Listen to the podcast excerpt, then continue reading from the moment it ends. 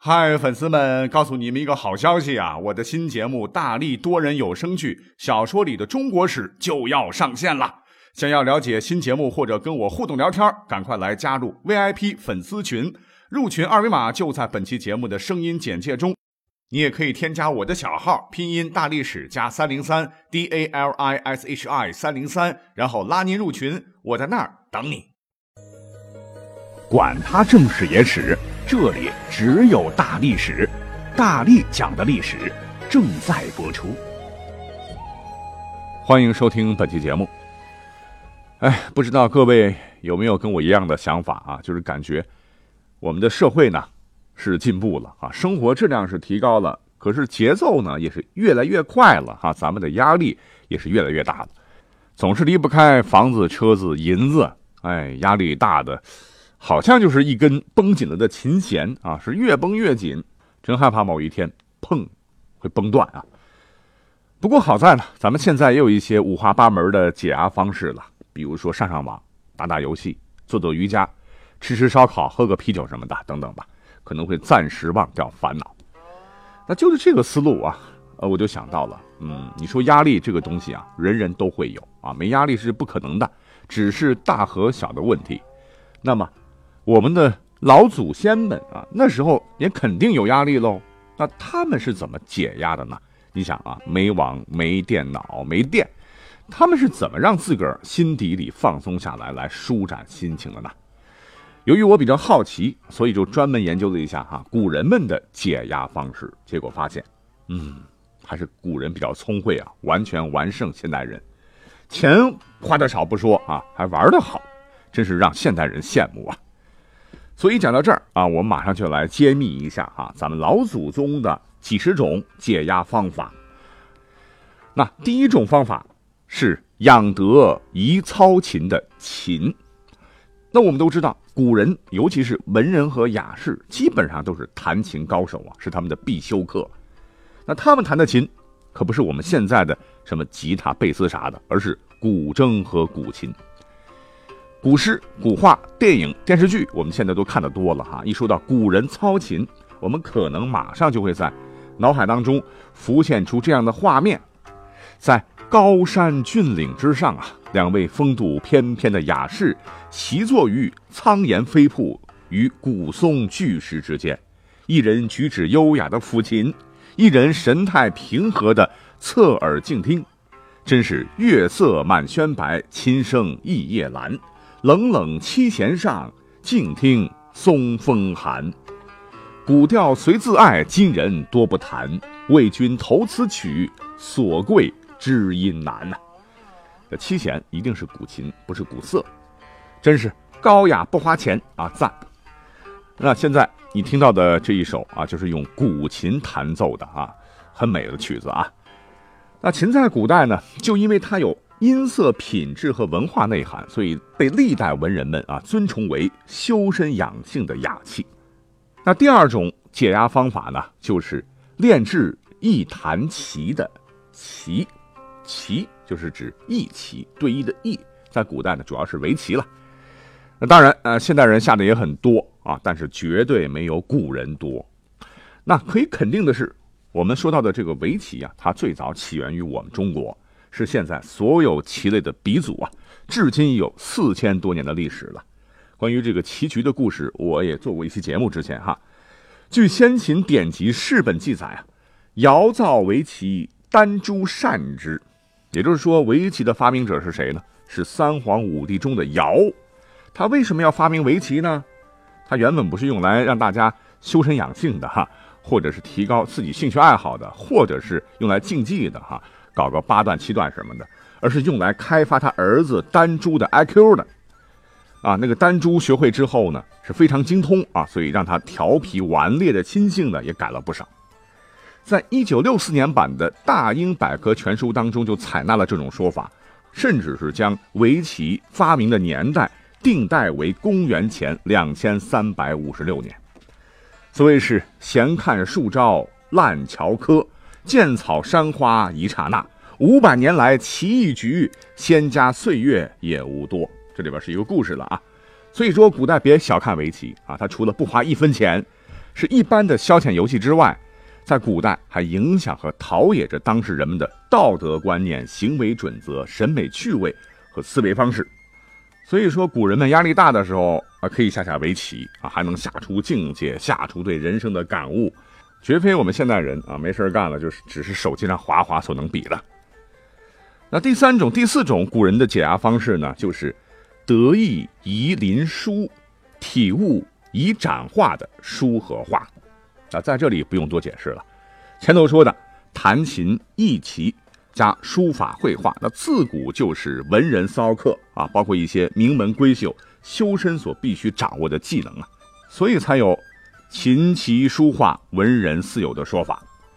我们现代人如果感到心理压力大啊，不妨可以利用业余时间拿毛笔练练行楷、草隶、篆，或者是自己的独树一格的书法吧，然后画画人物、花鸟、山水啊、哆啦 A 梦什么的，来个艺术减压啊，肯定会让我们元气满满。好，后面我们就简重要的说了哈。第五种是浅情一赋诗，那古人随口一吟就是一首诗啊，所以情绪发泄很绿色，很无污染，那已经甩我们 n 条街了。第六种是抚气宜浊酒，对，没错啊，古人压力大的时候也会跟现代人一样会喝酒，但是啊，高度白酒在古代高低是没有的啊，千万别被一些古诗啊。或者是一些小说，古代小说给忽悠了啊！感觉古人喝酒的时候都是我先干为敬，然后就咕嘟咕嘟咕嘟，一坛子酒就见底儿了，好像都是个个千杯不醉的海量。事实上哈，咱们现代人喝酒是伤肝呐啊，古人喝酒是伤膀胱啊，因为古代的酒呢，呃，酿造的这个度数都非常低。呃，宋代之前的酒基本上都是类似于现在的黄酒。啊，直到到了宋代呢，酒的度数用糯米酿造才提升了一点点，也就最多十几度吧。啊，甜丝丝的，跟现在的醪糟差不多。你比方说，我们都很熟悉的《水浒》当中有一个智取生辰纲的故事啊，梁山好汉拿酒来解渴啊，所以那酒呢，在当时的宋朝那就是可口可乐，哪跟现在人我们动辄就是五十多度、七十多度的什么烧刀子、闷倒驴啥的，那比不了啊，那度数很低了。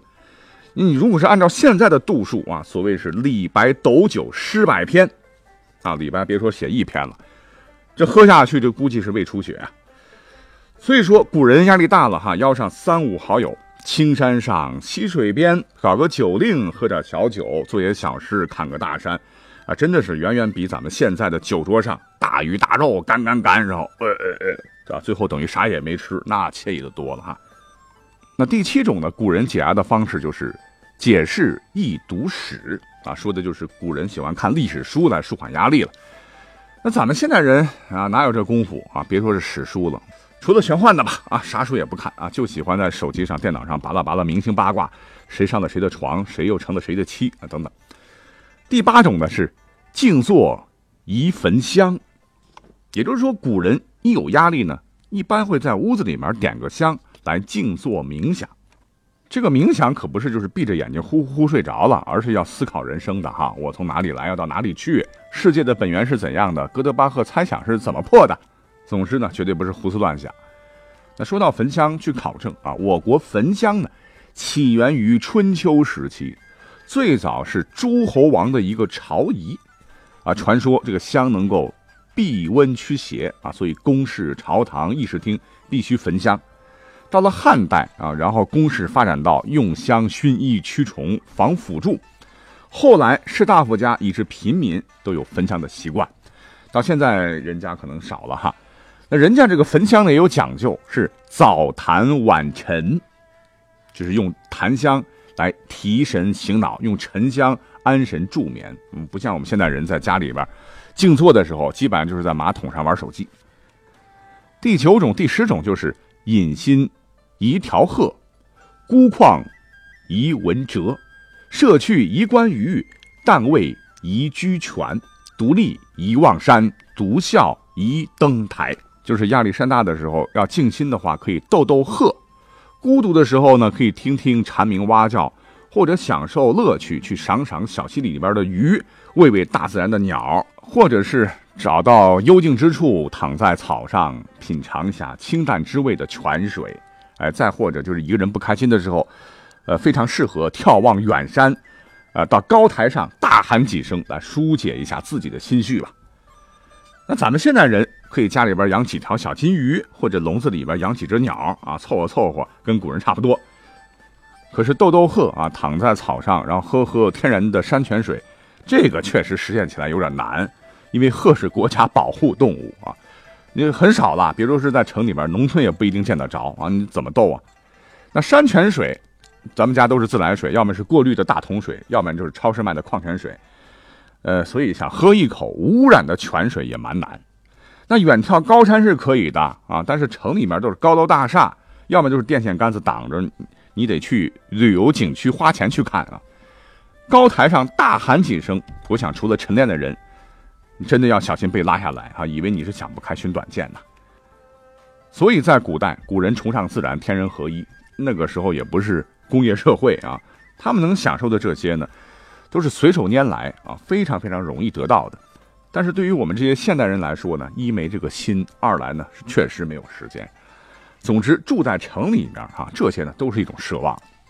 那最后压轴再来讲十个啊，古人疏解压力的方式。比方说，一兴宜投壶，结想宜栖枕，西园宜庇护，探景宜携囊，爽志宜临风，愁怀宜助月，倦游宜听雨。原物宣对雪，辟寒宣映日，空泪一看云，谈道宜访友。